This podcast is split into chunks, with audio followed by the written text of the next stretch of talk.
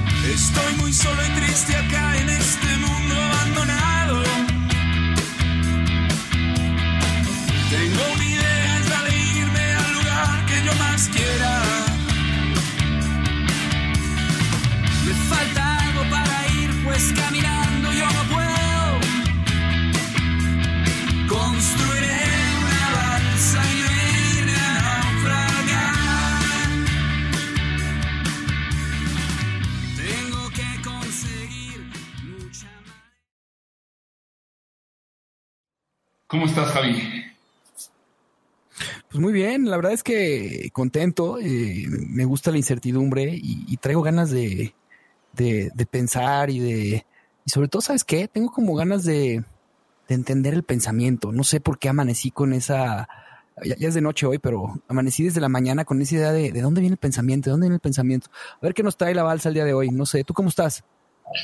Sí, yo, yo estoy bien, algo mareado ya. Este, creo que han sido unos días de mucha agitación, como sabes.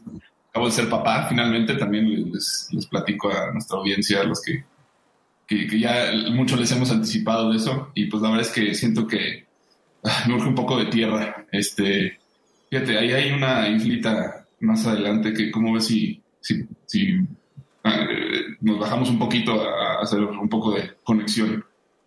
Yo encantado, creo que va a ser la segunda vez en, en, los episodios que nos bajamos a la balsa, pero sí, felicidades Juanito que eres papá. Vamos a festejar ahí, este, a ver si nos bajamos con alguna bebida espirituosa o a ver qué encontramos. A ver si. Oye, Oye ya, por cierto, viste, que, sí, ¿quién es? Hay alguien ahí, ¿no? No sé, o sea, vamos a acercarnos. Eh, al, parecer es demasiado guapo para ser verdad. es como tiene una aura de no sé, lo, lo, en él nos, está jalando demasiado. Este, a ver, ¿quién eres? ¿Cómo te llamas? Oiga, muchas gracias por, por bajarse, detenerse. Estoy aquí eh, quedándome sin agua, sin, sin, comida. Soy Enrique Siqueiros. Eh, hice mal en estudiar filosofía y pues estoy aquí solo y como animal social eh, estoy a punto de, perecer porque necesito del apoyo de, de, los demás. Así que muchas gracias por, por acercarse. No, pues enhorabuena. Creo que vamos a ayudarnos mutuamente porque aquí yo este, lo que necesito es un poco de, de tierra y, mi compañero Javier anda buscando este, algo que eh, algo sobre el, pensamiento, entonces creo que pues nos vamos a complementar bien en nuestras necesidades. Oye, además de, Laura que tiene eh, el, maestro Enrique Siqueiros, me acaba de llegar la información de, de, su, de su currícula, la voy a leer para todo nuestro auditorio. ¿De dónde, ¿De dónde te llegó? ¿Es una botella que ibas a, lanzar? No, no, no, no, no, telepáticamente me llegó, es impresionante esto. Es licenciado en filosofía y maestro en gobierno y políticas públicas por la Universidad Panamericana. Licenciado en mercadotecnia por la Universidad Tecnológica de México. Colabora en coautorías académicas sobre ética de la revolución informática como Rights, The Chilean Legislation Attempt from an Ecosystem Perspective, para Editorial Springer o eh, gentrificación y educación en México, posibilidades de la ciencia de datos para la editorial McGraw-Hill y participó en la revisión de documentos de la recomendación sobre ética de la IA de la UNESCO. Es profesor de ética profesional, retórica y filosofía social en la UP y es fundador del think tank Política de Pie de a pie y cofundador de la agencia de soft management y ética profesional Retor. Pues qué, qué maravilla de, de, de, de, currícula. Oye, otro filósofo en la balsa. Somos muy privilegiados, Juan. Bueno, ahora, ahora en, la, en, en, la isla. Sí, así es. Este, pues qué, qué gusto conocerte, eh, Henry, y pues vamos a empezar a platicar aquí. Este, Javier nos, nos comentaba que tenía como una inquietud de, del pensamiento.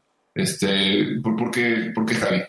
Hay que aprovechar que tenemos a alguien. A mí, me, a mí me interesa, he estado pensando que, o sea, hemos hablado en los últimos episodios acerca del ego, de qué, qué sería el hombre sin, sin, o sea, sin, el ego. Y, y, me quedo pensando qué sería el hombre sin el pensamiento. Y, y, y, yendo un poquito más allá, qué sería el hombre sin el conocimiento. Me gustaría hacerle esa pregunta a, a Enrique. Oigan, pues de, de, entrada, gracias por este, esta jarra de agua que me trajeron, porque yo ya, como les decía, ya estaba a punto de perecer y pues de intercambio les platico cosas que no, no les sirven a nadie, pero si ustedes quieren escucharlas, pues ahí van. El hombre sin, sin conocimiento eh, sería eh, otro animal. La capacidad que tenemos de abstracción, es decir, de encontrar patrones en la realidad, de poder comunicarnos eh, con palabras, de poder hablar de lo que es justo y injusto, es lo que nos separa de los demás animales. No hay que olvidar que somos animales y además somos animales flacuchos, lampiños, débiles, con muy pocas eh, habilidades evolutivas. Por eso, por eso yo estuve a punto de morir aquí tiene más posibilidad de sobrevivir un mono en aislamiento que un ser humano en aislamiento. Así que el conocimiento es eso lo que nos separa de, otras especies animales y es esa capacidad que tenemos de, almacenar esos patrones que están en la realidad. ¿Para qué? Porque un patrón te permite identificar una causa. Y si tú identificas una causa de algo, luego entonces puedes predecir sus efectos. Si yo veo que empieza el ambiente a ponerse frío y húmedo, eso es un patrón de que quizá va a llover y entonces puedo sacar mi paraguas. Entonces el conocimiento nos permite conocer, eh, tener las causas para predecir efectos. Y decían por ahí, si conoces las causas, puedes dominar, tener en control los efectos. Yo, yo empezaría diciéndoles eso. Oye, Enrique, y, Enrique, y, ok, si nos, si nos diferenciamos de los animales y hemos estado pensando que de alguna u otra forma somos seres superiores, eh, o es, es, lo que creemos ser porque tenemos la capacidad de, de, de abstracción. Eh, ¿qué, qué, por, por, qué, por, qué, por, qué, ¿Por qué crees que el mismo conocimiento también ha sido, o, o, no sé si lo creas, pero lo creo yo a veces, ha sido como el, en los gringos le llaman el burden, el, la, la, la, la eh, carga. esta carga que, que, también nos ha llevado a estar hoy en día en estos este, péndulos en el pensamiento, en donde a veces nos vamos totalmente a un lado y luego a otro y, y, y, y se nos ha olvidado humanizarnos en este pensamiento. Híjole, lo que dices es, es, es duro porque durante muchos siglos creamos, cre, creímos que éramos una especie eh, privilegiada, que éramos los dominadores, en latín el domino, el señor de la naturaleza, porque teníamos esta capacidad divina, decían los medievales, el mismo Aristóteles, Platón, tenemos algo divino en nosotros que es la razón. Pero luego nos dimos cuenta que pues esa razón eh, pues simplemente era como una ventaja evolutiva, era como unas garras, no tenemos garras pero tenemos capacidad de abstracción. Y por eso un autor que ustedes mencionan mucho, que es Friedrich Nietzsche, nos dio una bofetada eh, con su obra y nos dijo, ¿Qué es esa razón sino algo que se inventó un animalito en alguna galaxia lejana, pero que así como eh, nacieron los animales racionales, así van a perecer y se va a perder toda la huella de que hubo un animal racional? Entonces parece que la razón no era tan importante como pensábamos. Y si nos ponemos todavía más densos, parece que tener razón y tener conocimiento es incluso, como dicen ustedes, una carga. Cuando uno lee textos sagrados como el Eclesiastés, dice, quien acumula ciencia acumula dolor. ¿Y por qué? Porque saber cosas a veces es cargar con responsabilidad, cargar con sufrimiento, cargar con el mal que podemos hacer en el mundo. Y ya para terminar y ponerme, ponerme un poco más pesimista, todo este progreso racional, todo este ideal en que la razón iba a resolver la pobreza, el hambre, iba a resolver eh, las guerras, que pensaban todos los, eh, todos los filósofos desde Aristóteles hasta la modernidad, nos llevó al siglo XX. Y es del siglo XX usamos la razón para construir armas atómicas, usamos la razón para eh, pelear entre países en la Primera Guerra Mundial, usamos la razón para sofisticar la crueldad en los campos de concentración. Entonces parece que esa razón que era lo divino en nosotros nos ha hundido más bajo que cualquier otro animal. Perdón por ponerme así, pero este, tengo hambre. A ver si tiene un sándwich o algo que me pase, ¿no? pues mira, no, eh, de hecho, das en el meollo del asunto, de lo que realmente es la génesis de este podcast. así iniciamos hablando de esto y hemos tratado de exponer desde muchos aristas o tratar de entender de qué se trata esta época en la que estamos actualmente. Y bueno, tú acabas de describir lo que fue la modernidad, ¿no? En el siglo XX este, y, su, eh, y su crisis posterior, que es cuando nos damos cuenta que finalmente no es la razón la respuesta y la razón no es ningún camino hacia este supuesto progreso o era dorada en la que se suponía íbamos a vivir.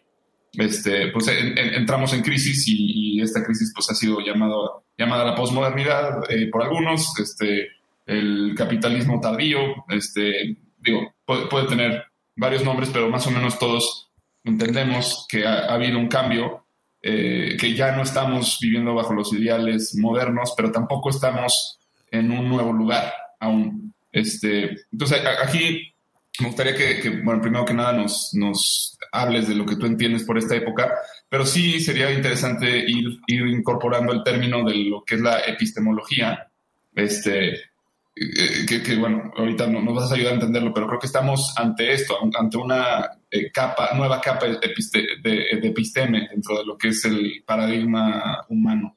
No sé si sí. Este, y, antes de eso, pues pasarte el sándwich que lo trajimos de carnes frías. Espero que te guste. Hombre, muchas gracias. Ya con eso ya puedo ponerme esperanzado y entusiasta por el progreso. Eh, bueno, la posmodernidad lo, lo, dijeron muy bien, es este diagnóstico cultural bastante, bastante reconocido y aceptado de que una vez, como dice el buen doctor Sagalmi Sensei, aristotélico en la Facultad de Filosofía, después de la borrachera de la modernidad vino la cruda de la posmodernidad si tú ensalzas y divinificas a la razón y la razón te traiciona y te lleva al siglo XX, pues luego la razón la vas a, vas a sentirte traicionado por ella y le vas a escupir. Incluso todo el arte contemporáneo, cuando lo vemos y dice, ¿por qué la gente está pagando 25 dólares para entrar al Museo de Arte Moderno en Nueva York a ver excremento de artista?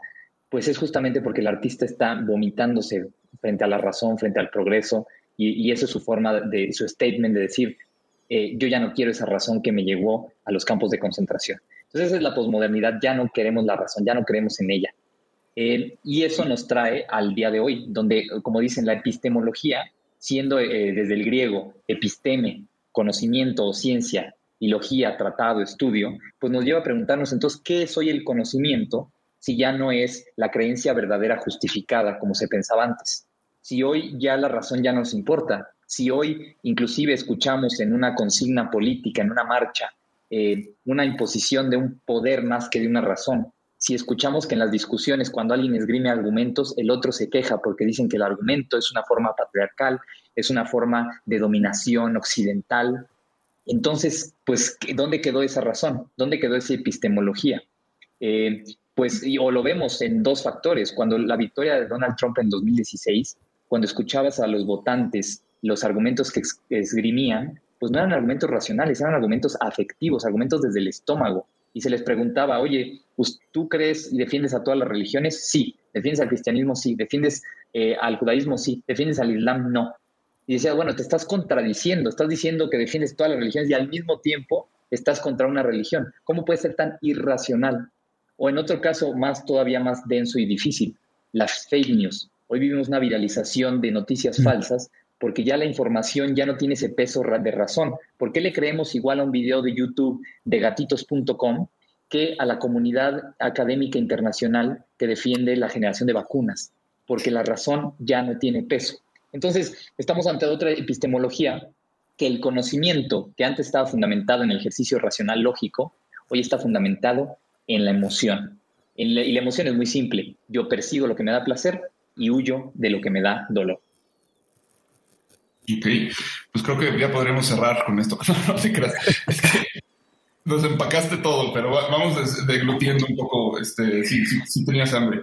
Sí, perdón, eh, pero es que apenas le di una mordida, pero prometo ya decir eh, discursos cortos, como decía Sócrates. No, no, no, no, para nada, al contrario, es una joya escucharte y, y, sinceramente me, me, o sea, a mí me gustaría regresar como, como a, a, esto que mencionaste en algún momento, ahorita al principio, del tema del eclesiastés, porque el Eclesiastés eh, justamente habla de, de, de, este, esta persona, el orador, ¿no? Que es el que habla de todo lo que eh, justamente se pregunta de cómo afrontar la vida y, que pues, nada es seguro más que la muerte.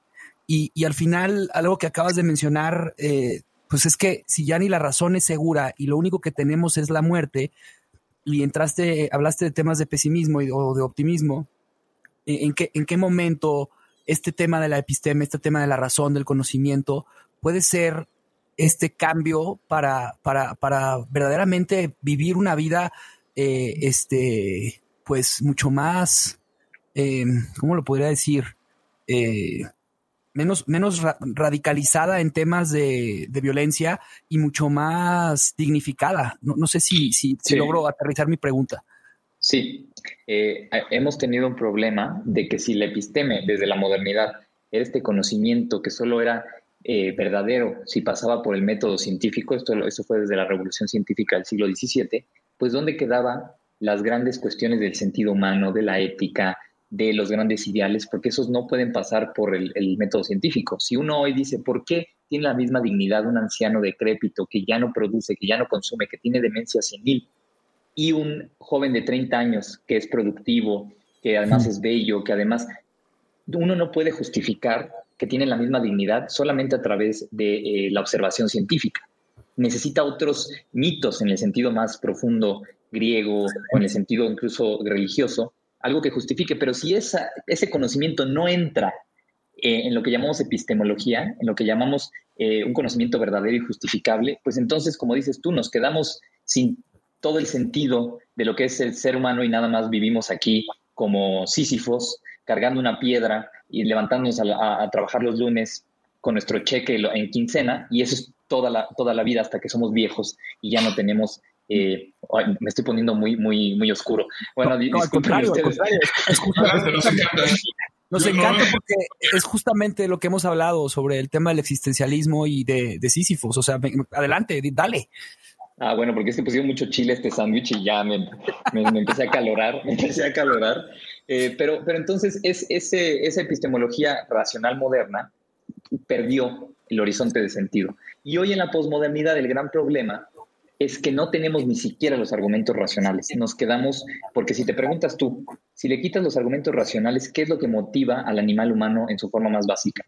Perseguir el placer y huir del dolor. Pero eso es inmediato, es presente, es instantáneo no te permite ver hacia el futuro y decir, debe de haber algo más ahí que me guíe, debe de haber un gran discurso, debe de haber un ideal que transforme a la sociedad. De todo eso ya estamos hartos, ya tememos y ya no queremos saber. Pero entonces nos quedamos ahora sí como el perro de las dos tortas, sin los grandes ideales, pero tampoco sin la razón. Eh, somos un animal bastante indefenso en el siglo XXI, pero, y esto sí hay que decirlo, viviendo en unas estructuras hipermodernas. Esto lo dijo Octavio Paz, porque dijo Octavio Paz, a mí no me gusta el término posmodernidad, porque es al contrario, el mundo es hiperracional e hiperindustrializado. ¿Tú ustedes crees que los ingenieros dejaron de producir tecnología porque eh, alguien en el museo eh, se quejó de la razón o porque el siglo XX trajo tanta destrucción? No, los ingenieros siguen desarrollando tecnología y por eso hoy hay drones autónomos que pueden matar gente. Entonces vivimos en una hipermodernidad donde el individuo no tiene sentido y vive en el día a día, pero en una estructura comercial, económica, política, jurídica, que es hiperracional e hiperindustrializada. Ah, jole. Eh, ya saben que me quiero quedar aquí en esta isla, ya mejor no, no me lleven y, nos quedamos a vivir aquí. A ver, yo, yo quiero este, para, enriquecer un poco más, el, profundizar en el término de la epistemología, creo que es importante. O sea, creo que esta es una palabra clave cuando hablamos del pensamiento y de, de, eh, de filosofía, tal cual. Este, yo voy a exponer como yo, a mí, yo pude comprender lo que es la, epistemología y, ya tú me corregirás o, o complementarás este, esto. Venga yo comprendo que la, epistemología es, de alguna forma, es una arqueología del, conocimiento o del pensamiento. Es como una labor en la que vamos y, empezamos a, a, cavar, ¿no? A, cavar en, la tierra, en lugar de la tierra, que es lo que hace el arqueólogo. Este, pues nosotros cavamos en el, en el conocimiento. Eh, el arqueólogo lo que va a encontrarse al, ir profundizando dentro de, la Tierra es que hay capas, ¿no? hay, capas que, eh, distintas donde pues, la, Tierra cambia de color, este, y luego están estas franjas que son como intervalos que separan una capa de la otra, y, pues ahí conforme va profundizando va encontrando distintas cosas. En una de las capas se va a encontrar con, con un cráneo de un Homo sapiens, este, eh, de, pues, de, los arcaicos, después va a encontrar un Australopithecus, un, este, un Pithecanthropus, etc. Eh, y de esta forma va, deduciendo eh, la evolución y va entrando en esas epistemes, que serían como estas, estas capas que, es, como nosotros dividimos las eras, ¿no? Este, dentro de lo que es la arqueología. En el caso del conocimiento, pues de alguna forma vamos atravesando distintas epistemes, ¿no? Está la, episteme en la cual este, llamamos modernidad, donde eh, la, diosa razón fue la que imperó y entonces se crearon ciertos objetos, el ser humano eh, creó automóviles, creó lámparas muy, muy bonitas con formas de, la naturaleza, creó este, una, serie de cosas y, eventualmente pues eso quedará enterrado y aparecerá una nueva capa donde va a haber smartphones, donde va a haber este, todas estas cosas que hoy tenemos. Entonces, de, alguna manera, eh, la epistemología es como eh, entender eh, y, poder separar de alguna manera unas cápsulas de conocimiento espacio-temporales. ¿Estoy en lo correcto o cómo, cómo, cómo lo explicarías tú? Sí, sí, eso es una, una visión que quizá no es la, la, más canónica, pero es una visión de lo que es la, la epistemología. Solamente para por claridad en los términos para los radioescuchas, epistemología tenía eh, el principal sentido de que episteme no era cualquier conocimiento, sino era el conocimiento científico. ¿Por qué? Porque sabemos que yo puedo tener una opinión sobre física cuántica, pero como yo no soy un especialista de física cuántica, mi opinión, mi conocimiento no tiene tanto peso que como el de un físico que tiene postdoctorado por eh, Arizona, ¿no? Entonces, la episteme era ese conocimiento científico lo que ahorita mencionas es, eh, se entiende como la noceología, es decir, gnosis, conocimiento, logía, estudio. Ahora, eh, eh, para los fines ahorita de lo que platicamos, justamente podemos llamar epistemología episteme conocimiento y, nos entendemos perfectamente bien.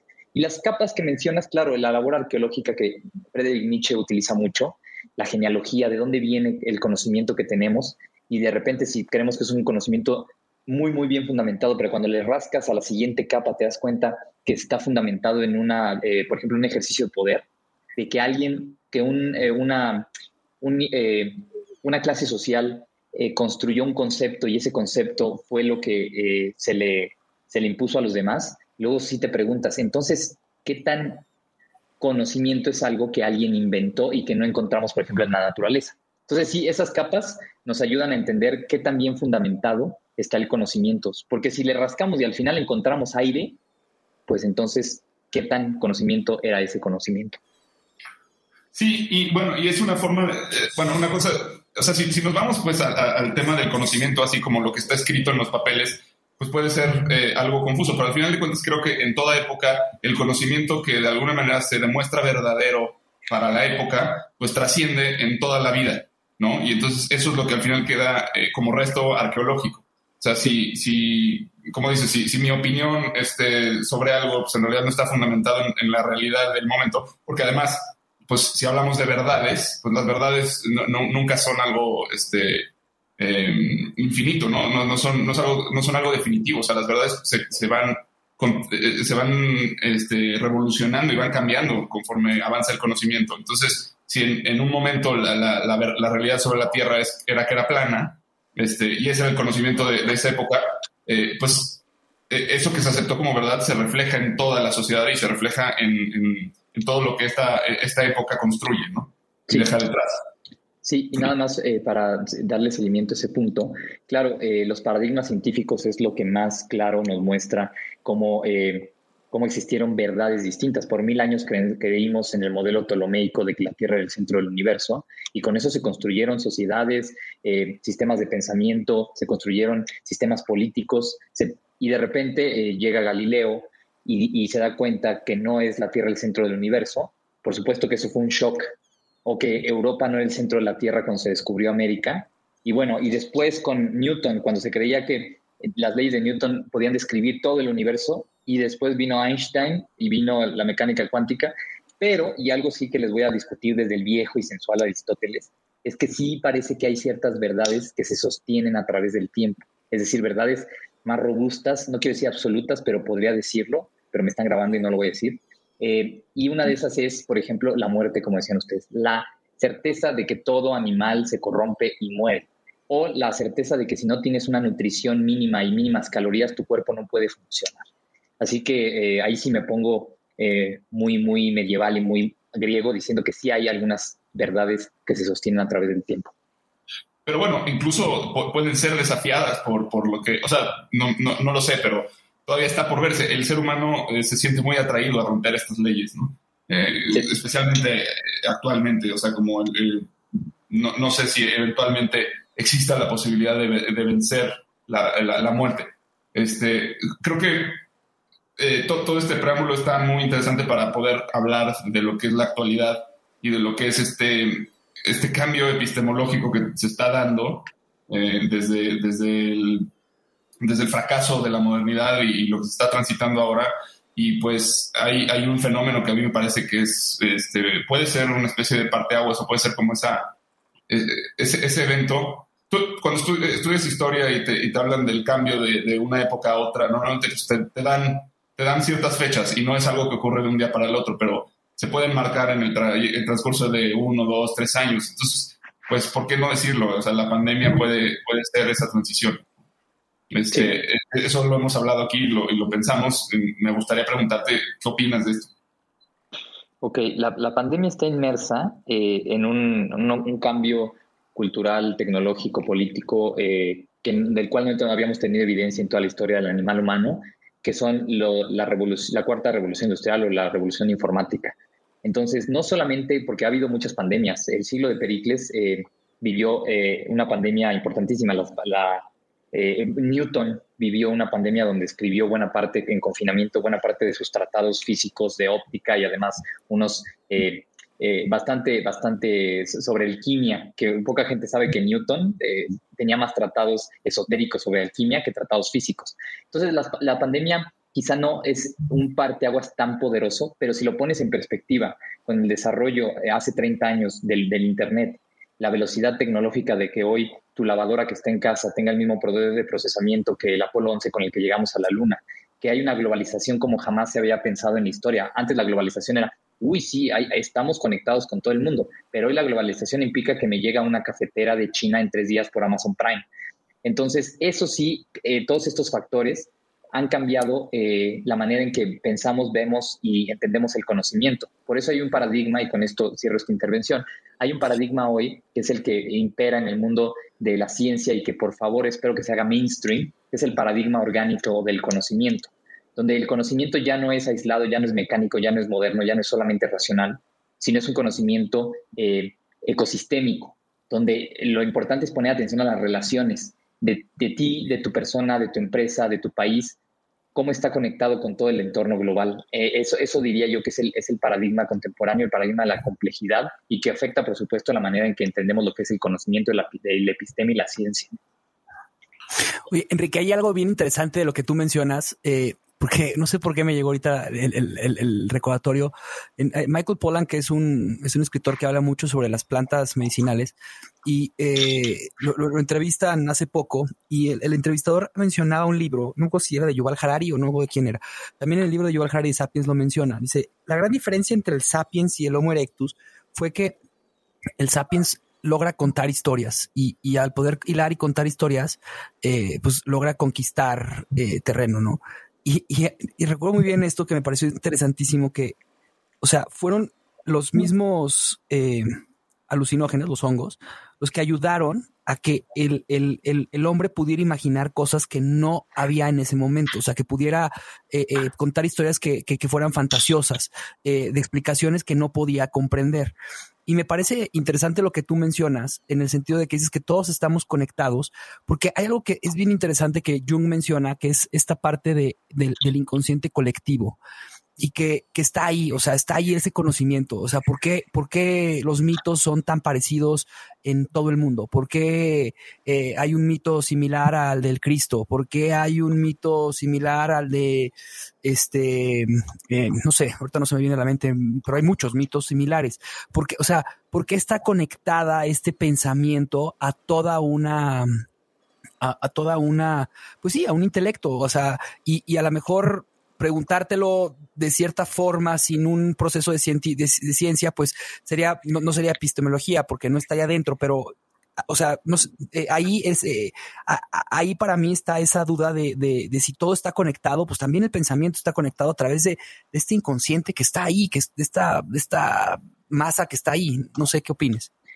Sí, eh, justo es, es bien interesante preguntarse qué característica de conocimiento tienen los mitos si justo los mitos fueron antes del tránsito hacia la razón, eh, que es el famoso tránsito del mitos a logos, que se dio en la Grecia antigua, donde se empezaron a preguntar, bueno, pero ¿quién tiene razón? ¿Tiene razón los egipcios con su dios Ra? ¿Tiene razón los griegos con su dios Zeus? Y ahí fue cuando eh, empezamos a dejar el mito para llegar a, la razón que luego nos trajo toda la historia eh, de la, hasta la revolución científica, ¿no? Aquí lo, lo, lo interesante es que quizá podemos hablar de conocimiento. Los mitos, como decía, los derechos humanos es un mito.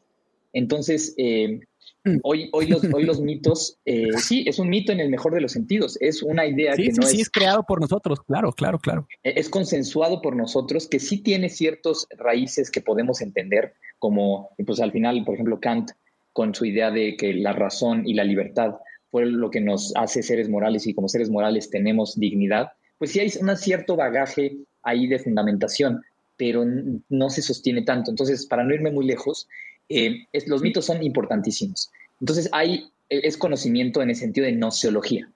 Pero en el sentido de epistemología, como es el, el episteme ciencia, ahí los mitos quedan un poco aparte, o al menos en la visión. Hoy estamos haciendo una conciliación y, y gracias por invitarme y por venir en su balsa, porque justamente estamos tratando de conciliar eh, los mitos en, la epistemología. Ahora, los arquetipos de los que hablas, las historias para darle sentido a la realidad que nos contamos desde que somos eh, mamíferos muy primitivos, claro que es la capacidad humana de, ver patrones en la realidad y, de, eh, y la historia pues es una de las formas más potentes que hay de comunicación. Desde los chismes, que dicen que las primeras historias que nos contaron fueron chismes, hasta la historia que te cuenta Nike en su último video. Ahora, solo voy a hacer, eh, no me encanta, cuando hablamos de un inconsciente colectivo, me preocupa, me pone nervioso que le demos una realidad a ese inconsciente, como si fuera una cosa, como le, decían en, el mundo medieval, como si postasiáramos, es decir, como si le dieras una entidad, un peso ontológico, un ser a ese inconsciente colectivo. Y yo digo, no, es un, no tiene ser, no tiene consistencia, pero existe en cada una de las mentes de personas en ciertos lugares. Eh, y sí, y, vemos que se dan patrones. Ahora, toda la teoría de los arquetipos es, me preocupa porque puede ser un estereotipo. Cuando contamos historias estamos reduciendo a la realidad para entenderla. Cuento historias porque quiero entender la realidad, quiero tenerla redonda, pero eso implica que estoy dejando un montón de cosas de la realidad. Estoy perdiendo un montón de riqueza para poder hacer una historia en mi cabeza. Así que nada más quisiera eh, subir la guardia, porque parte del pensamiento crítico es no dejarnos llevar por esas historias tan fácil. Porque luego decimos, claro, hay un arquetipo en el que hay un héroe y ese héroe tiene un, como dice Campbell, o el viaje del héroe, y luego queremos tratar de leer toda la realidad a través del viaje del héroe o a través de algún arquetipo, y ahí es cuando la reducimos y podemos perdernos de las grandes particularidades de cada cultura, de cada individuo. Una última cosa en este punto, como mencionaste los hongos. Eh, yo, contrario a lo que se piensa siendo filósofo, tengo una distancia importante al uso de alguna sustancia para eh, potenciar la imaginación. ¿Por qué? Lo decía un profesor de manera brutal. Baudelaire, uno de los grandes, grandes eh, poetas, eh, poetas malditos que tenía una imaginación increíble, decía un profesor, antes de meterse coca, era un genio. ¿A qué me refiero con esto? Que la imaginación que nos dieron los grandes mitos vino primero de la observación completamente primitiva e inocente de alguien que quería preguntarse por qué hay una cosa que allá arriba brilla, que es el sol. Y el abuelo le dijo, pues quizá es un dios. Y por supuesto, a través del uso de ciertas sustancias que potenciaban tu, sus facultades como la imaginación, pues las historias fluyeron con mayor facilidad. Pero yo no le pondría como una causa primera, simplemente como una de las tantas causas de las historias que nos contamos. Oye, Enrique, y regresando a la. Eh, aquí, náufragos, de repente divagamos demasiado y, luego tengo que regresar a, la pregunta de Juan Pablo. Primero, te agradezco el, que me hayas respondido. Y segundo, es eh, en, tema de, la pandemia. Eh, yo sí quisiera, como, como tú lo acabas de mencionar, o sea, yo no sé qué tan importante sea el tema de la pandemia en nuestra historia como tal o si va a ser otro punto como, la, como fue la, la, gripe española y, nada más hubo un cambio específico, pero lo que sí, sí parece este, es que los problemas que nos atañen en el momento se convierten en, en el punto focal, ¿no? Y ese punto focal hace que, pensemos todo ello alrededor y entonces se pierden, se pierde la, particularidad de, de entender qué es lo que está pasando. Sí, eh, a ver, es cierto, la pandemia va a ser un trauma histórico importantísimo. La cuestión aquí es que en qué dimensiones nos va a transformar la manera en que vivimos, en que entendemos. Parece que no va a ser, eh, al menos es mi punto y aquí ya estoy emitiendo una opinión porque no soy especialista, porque no puedo dimensionar el impacto que va a tener. La, filosofía necesita distancia crítica y la distancia mm. crítica es una distancia histórica. Entonces, cuando yo hablo de algo que estoy viviendo en este momento, no puedo hablarlo como filósofo, me siento, y, aquí sí quiero ser un poco rudo, han habido muchos filósofos que se ponen a hablar de la pandemia y han cometido unos errores garrafales. El caso más claro es este Giorgio Agamben, que yo le tengo un especial aprecio y admiración, pero el señor se puso a hablar de que la pandemia, con una teoría este, Foucauldiana y lichana de, fondo, que la pandemia era un instrumento de, los, de las naciones para tener mayor control y legitimar así el uso de la, de la fuerza y, empezó a sacar argumentos, e inclusive sacó eh, argumentos científicos del Instituto de, Investigación de, Francia, que luego fueron superados y el señor no, no hizo su tarea. Entonces, ¿por qué? Porque la filosofía necesita la instancia histórica para poder observar la realidad y criticarla y juzgarla y analizarla. Y entonces ahí como filósofo yo eh, difícilmente puedo emitir un juicio de si esta pandemia va a transformar eh, la epistemología, si va a ser una de las capas que nos comentaba Juan, o va a ser un trauma histórico que por supuesto va a ser que los mexicanos ya nos andemos abrazando tanto, sino que saludemos como en otras, en otras culturas. Ahí sí, perdón, pero excede un poco los límites de lo que yo puedo eh, opinar. Gracias. Ok.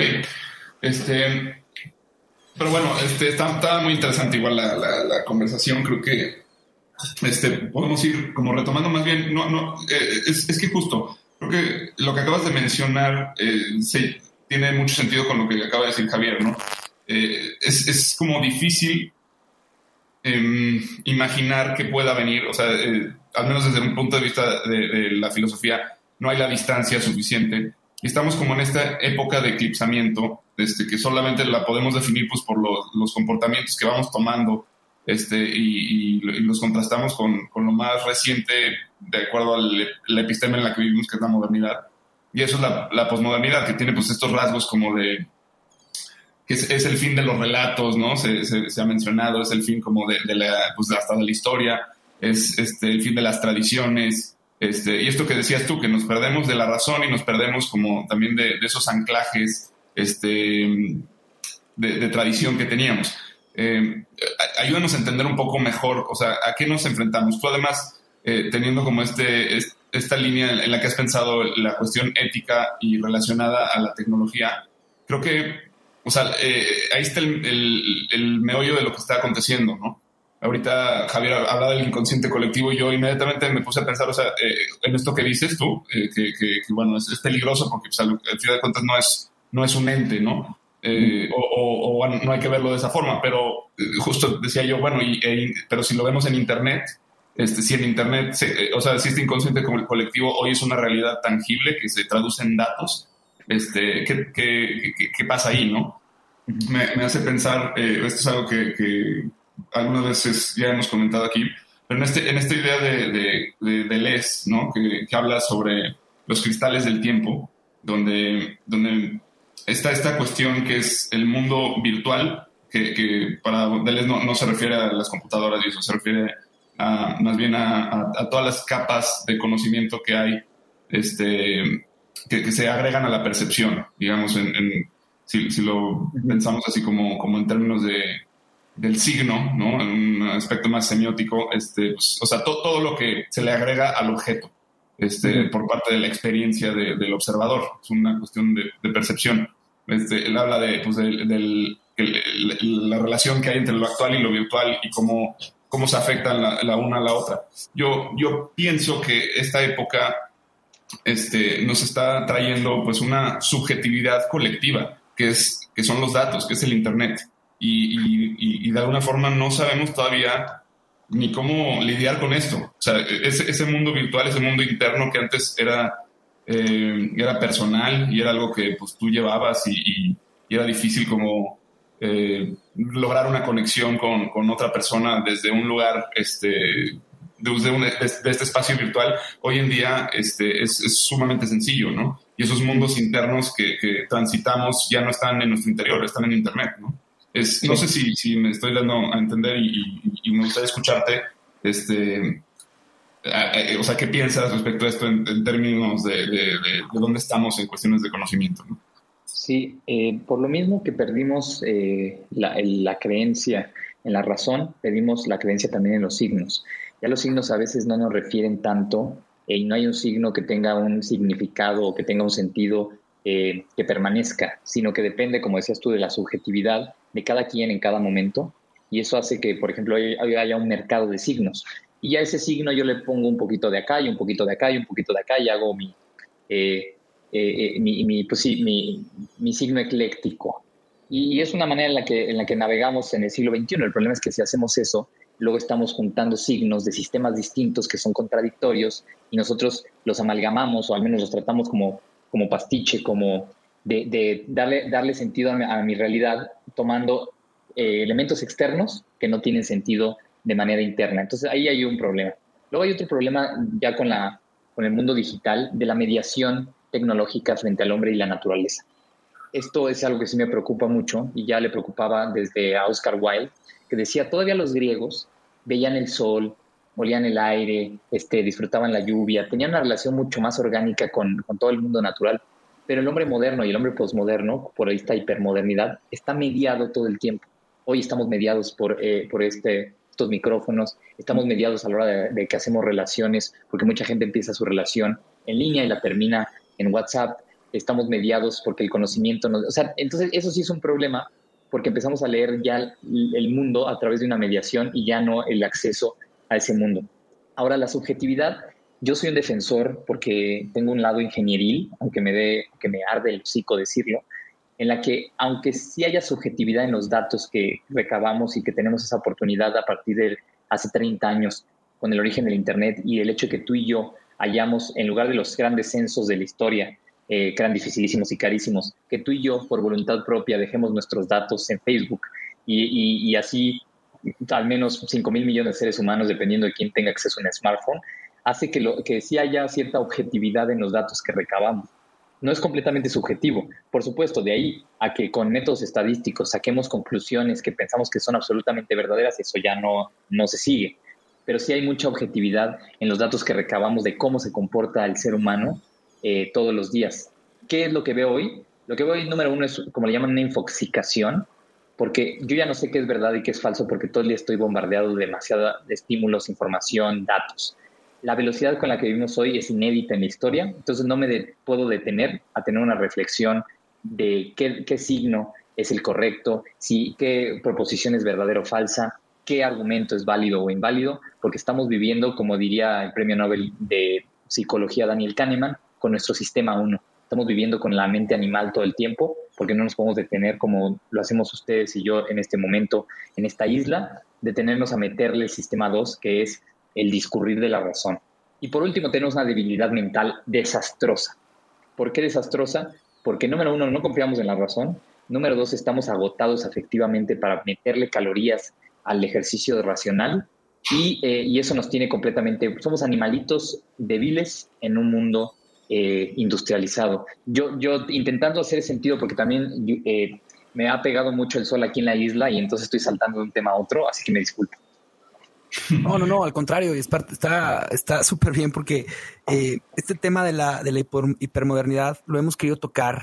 Este, a mí me, fascina Lipovetsky. Este, es un libro que me, gustó mucho, me marcó en su momento como, como estudiante porque, eh, pues, justamente este tema de, de el hiperconsumo, de el eh, o sea, del, del hiperdeseo, de, de volvernos estos animales en los que, literal, en los que pues somos, somos controlados por, por, por simplemente, por simple, por deseos, y no hay un, no hay una, pues no hay, no hay un, o sea, no, no, estamos siendo críticos de lo que, o pensantes de lo que estamos deseando, queriendo o haciendo, ¿no?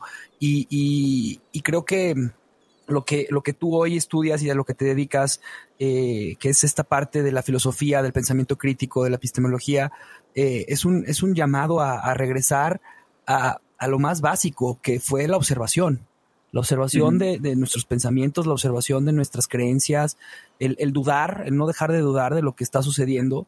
Y creo que en un mundo en el que somos hiperviolentados en cuestión de información, eh, tiene que regresar esa, sin, estar todo el tiempo en, será verdad, será, y caer en, estos, en estos temas como, como hay mucha gente que ya cree en, en increíble, en, este, la tierra plana, pero sí, sí, porque juntó una cosa de aquí, otra cosa acá, como lo acabas de mencionar, pero sí, sí en, en, en, poder poner en duda de dónde viene la información, de dónde, de dónde está llegando, por qué, porque, porque estamos, o sea, literal, estamos siendo empujados hacia donde, hacia donde este, pues sí lo voy a llamar así, inconsciente colectivo de la información nos quiere llevar, que es esa a, a, no pensar, ¿no? A, no tener control de nuestras acciones y simplemente eh, gastar nuestros recursos este, para poder obtener lo que no podemos tener.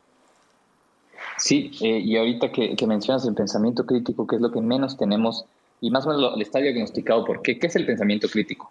Primero es pensamiento.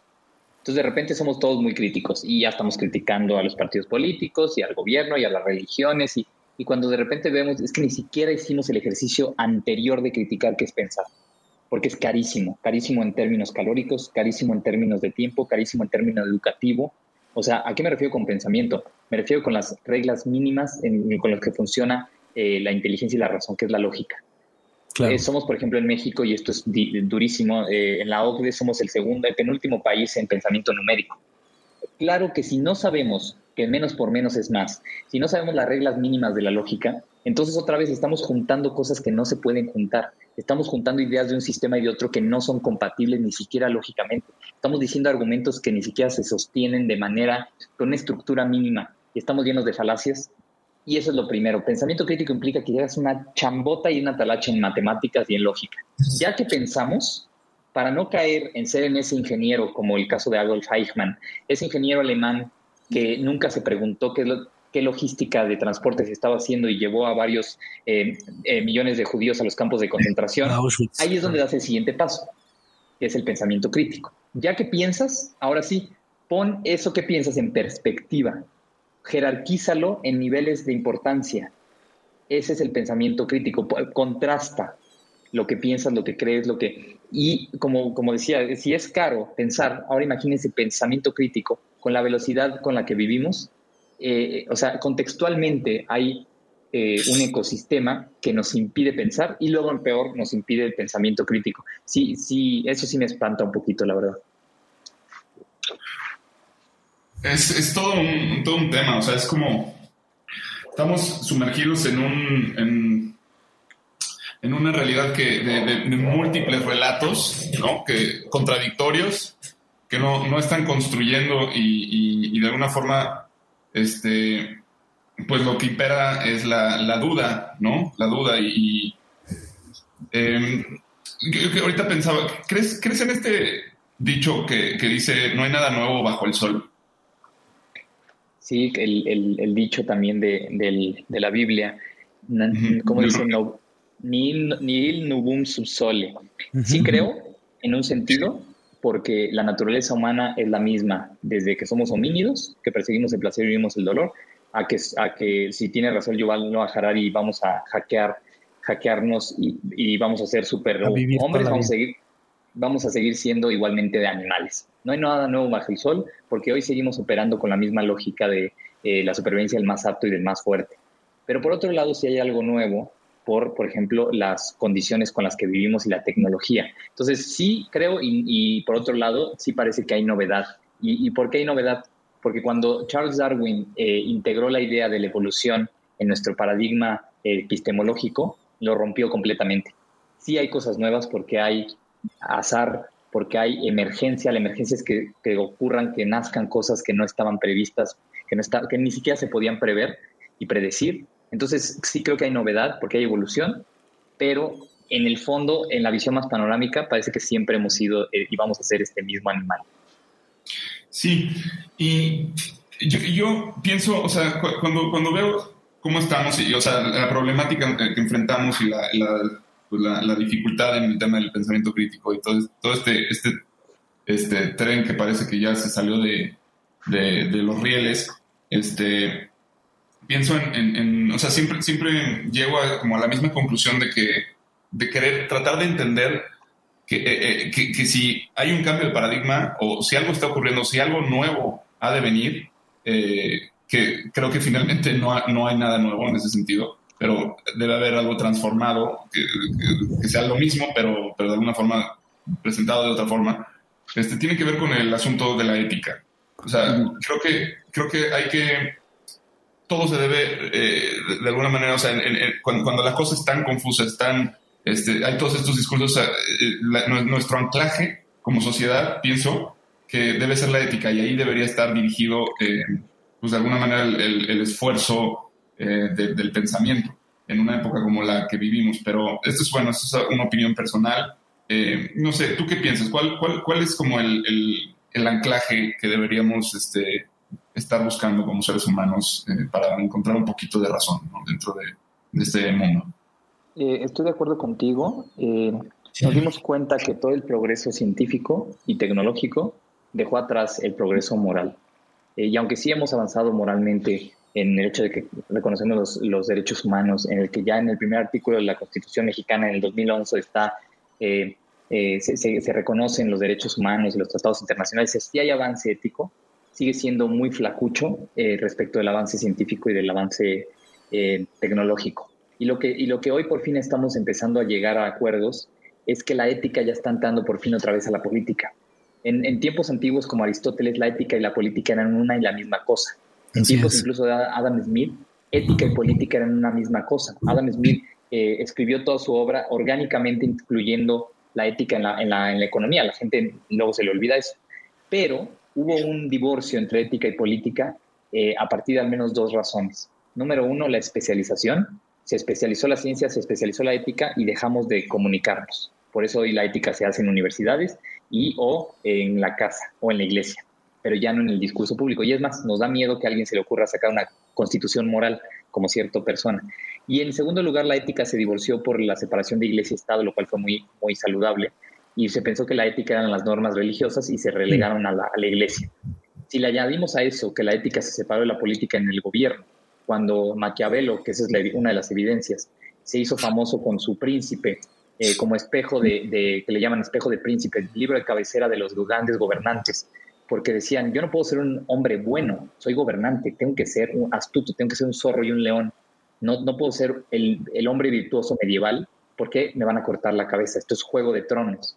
Entonces se separó la ética de la política y hoy por fin, a partir del reconocimiento de que la tecnología ya nos rebasó y que ya no nos está sirviendo a los seres humanos, sino que nosotros estamos este, sirviéndole a la tecnología, los mismos ingenieros, los mismos empresarios voltean y dicen, sí, necesitamos que la ética vuelva a la política y la política entendida como todo lo que pasa en la polis, no como el ejercicio del poder.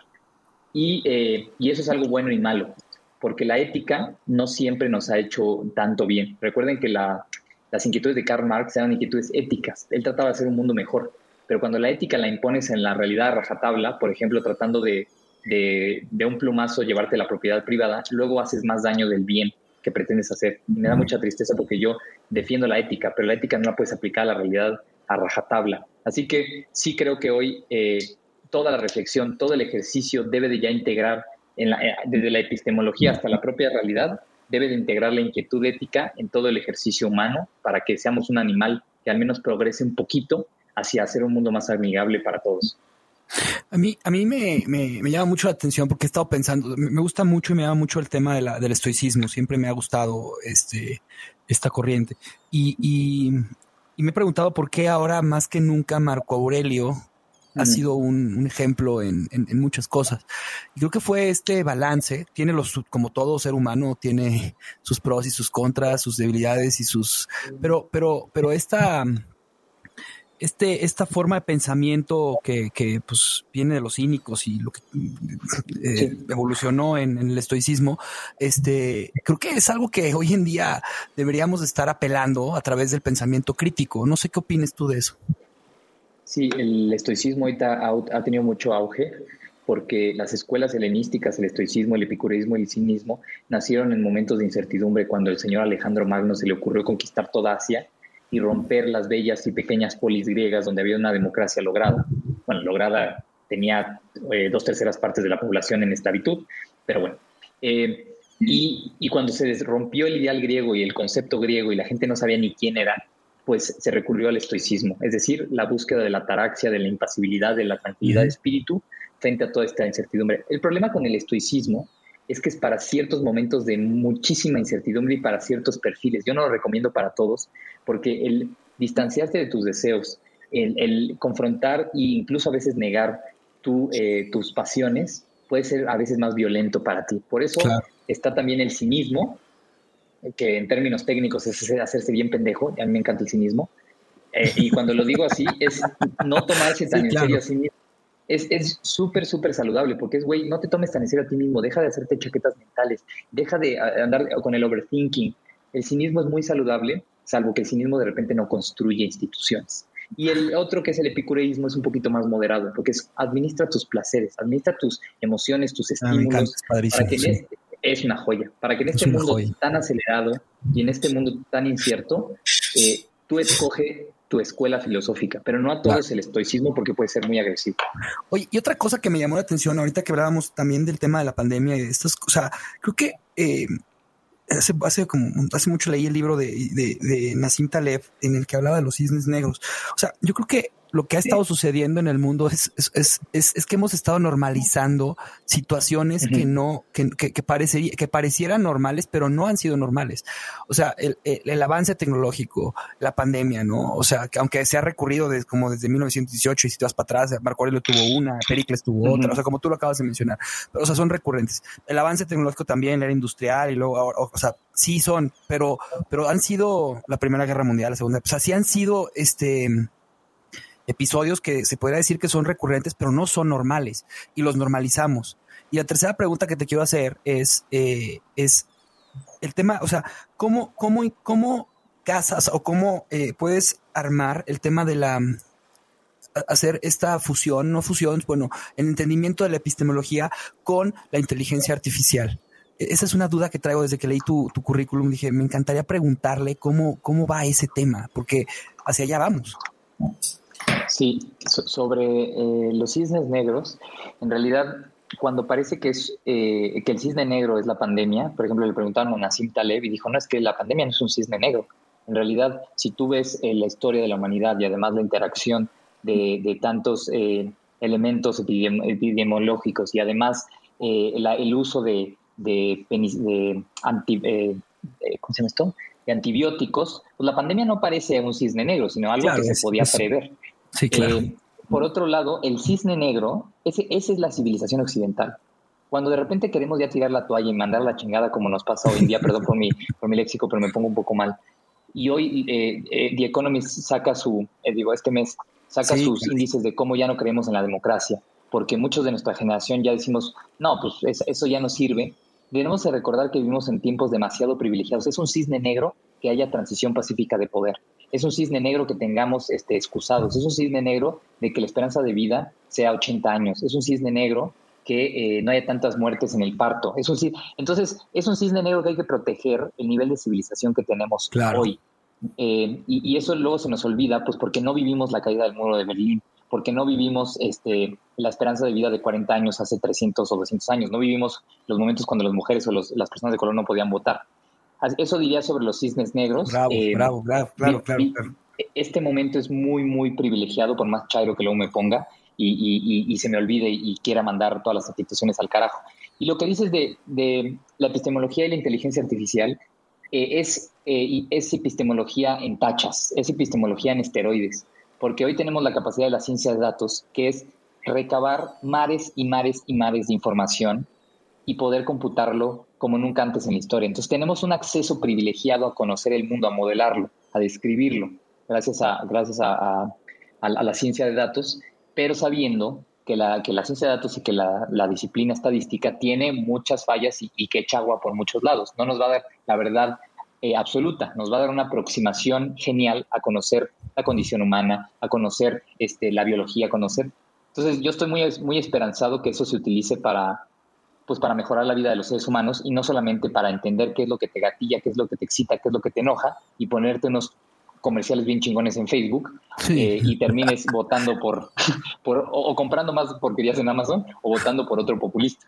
Oye, pero ahí, ahí, ahí justo, no más rápido, porque sé que vamos en cortos de tiempo ya, porque, pero me, queda una duda y, es, esta, entrevistamos aquí a, se subió a la balsa a Gonzalo Alonso, que fue el ex CEO de Google Latinoamérica, y, justamente una de sus tesis decía, este, a ver, la inteligencia artificial ha sido creada por humanos, las máquinas de cierta forma se van a comportar como humanos. No lo dijo tal cual, yo lo entendí así, es mi opinión de lo que él dijo. Este, pero me, parece impresionante porque al final lo que dices tú es sí, toda la data la está reanalizando y está comportándose, o sea, se va a comportar la inteligencia artificial de forma humana porque es lo que conoce, ¿no? No sé qué opines de eso. Exactamente, la inteligencia artificial es eh, un modelo, es, una copia de la inteligencia humana, al menos de algunas de nuestras facultades, no todas. No va a haber al menos esa es otra opinión, no va a haber conciencia de, la inteligencia artificial, es, eso no lo vamos a ver nosotros, pero yo, yo lo creo que no va, no va a haber porque ni siquiera, número uno, sabemos qué es la conciencia, número dos, es un fenómeno tan complejo que ocurre primero en un, ser, en un organismo vivo y luego en un organismo vivo social, pero eh, antes de, entrar a ese tema, eh, la inteligencia artificial tiene los mismos sesgos que la inteligencia humana. Si yo tengo el sesgo de confirmación de que acepto la información que confirma mis propias creencias, así la inteligencia artificial tiene sesgos de que eh, de, los propios datos, que si tú sacas datos de la población norteamericana, donde hay un sesgo de que la población afroamericana ha vivido marginada, pues claro que ya tus datos van a estar sesgados. El caso, por ejemplo, de la inteligencia artificial de la industria es que cuando había los DRH utilizaban eh, algoritmos para predecir quién eran los mejores candidatos para trabajar en la industria tecnológica, nunca elegían mujeres. Los blancos y nunca elegían mujeres. Porque el sesgo era que los, los exitosos en el mundo de la industria tecnológica eran puro varón, por supuesto. Claro. Entonces sí, sí, son los mismos sesgos que tenemos nosotros, lo que se los pasamos a los datos, a los algoritmos. Es como el libro de Freakonomics, ¿no? De que los negros con libro, con, con, nombres de blancos les va mejor. O sea, qué, duro. es durísimo eso. Perdón, perdón por irme a otro lado. Juan, discúlpame. Retoma la, la, balsa, por favor. Este, no, no, pues está, está increíble. Eh, digo, me, pues vamos, vamos cerrando, vamos llevando esto a una conclusión. O sea, yo, yo creo que ha sido una plática riquísima normalmente pues, lo que hacemos es un ejercicio al final, como de, decir con qué nos quedamos. Este, yo, yo quisiera decir que, bueno, al final de la, la, sensación que me deja esta plática que nos llevó por muchos lados y todo, es nuevamente esta idea de no hay, nuevo, no hay nada nuevo bajo el sol, en el sentido de que, al final de cuentas, todo, el ser humano es, es, es de alguna forma adicto al, al drama, es adicto a la incertidumbre, es adicto a, crearse problemas este, sin solución aparente, solo para entretenerse, eh, me, da ese contexto y al final de cuentas creo que eso es lo que va generando nuevas epistemes, este, va cambiándole los colores, los matices, las combinaciones a todo lo que es nuestra realidad eh, social eh, y en cuanto también a la evolución aparente del conocimiento, porque como hemos dicho, sí, pues puede haber algunas verdades como la muerte, pero bueno, eso, eso podría cambiar con la inteligencia artificial, no lo sabemos. Eh, pero al final del día, este, siempre, siempre la, constante es que todo cambia, eh, pero al final de cuentas todo de alguna manera permanece, o sea, nunca salimos de esta, eh, de esta lucha entre Heráclito y Parménides, ¿no? Que está desde el primer día de la filosofía y creo que actualmente seguimos ahí. Entonces, eh, me parece sano eh, el, recordar a, los cínicos y, no tomarnos las cosas tan en serio, tan a pecho al final del día. Eh, hay que recordar que en los 60 pues, eh, creían que estaban ante el apocalipsis con el tema de la Guerra Fría. Este, no, antes estaban las guerras mundiales y, sin duda eran momentos más que daban más miedo que, que, el actual, ¿no? Entonces, pues creo que es sano, es sano hablar de estas cosas porque nos recuerdan que al final de cuentas no hay nada nuevo bajo el sol. eso es mi, con lo que yo me quedo.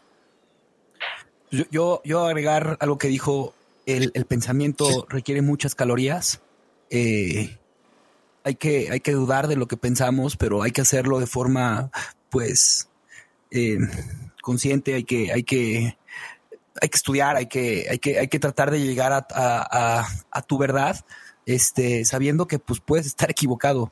Y, lo segundo es agradecerte. La verdad es que eh, yo quise aprovechar que estabas aquí y hacerte algunas preguntas que a mí me estaban inquietando y, volverte a extender una invitación eh, eh, aquí a la balsa y a poder hablar de inteligencia artificial o de cualquier otro tema. Este, te agradezco de corazón que hayas aceptado esta invitación y, este, pues te dejamos aquí en la isla, te dejamos con víveres y, y, por ahí mandaremos una carta para que te recojan, este, si es que tú lo deseas. Oigan, muchas gracias por la invitación, por el sándwich y por el agua. Y sí, yo cierro simplemente con, quizá no es tanto dudar, sino tener siempre una actitud de asombro, que el asombro ya comporta la curiosidad y luego comporta la duda razonable, porque la sola duda de repente lleva a la sospecha y la sospecha cierra en lugar de abrir. Y, agradecimiento y, agradecimiento en este momento histórico que con toda la madriza que nos está dando, seguimos viviendo en un momento eh, privilegiado. Entonces sí, por favor, mejor denme un ride eh, a la civilización. Muchas gracias. Hecho. Gracias por estar en Náufragos. Este, y tiremos ancla. Buenas noches. Buenas noches. Gracias por escuchar nuestro programa. Te invitamos a seguirnos y a interactuar con nosotros en redes sociales. Tu opinión es muy importante para nosotros.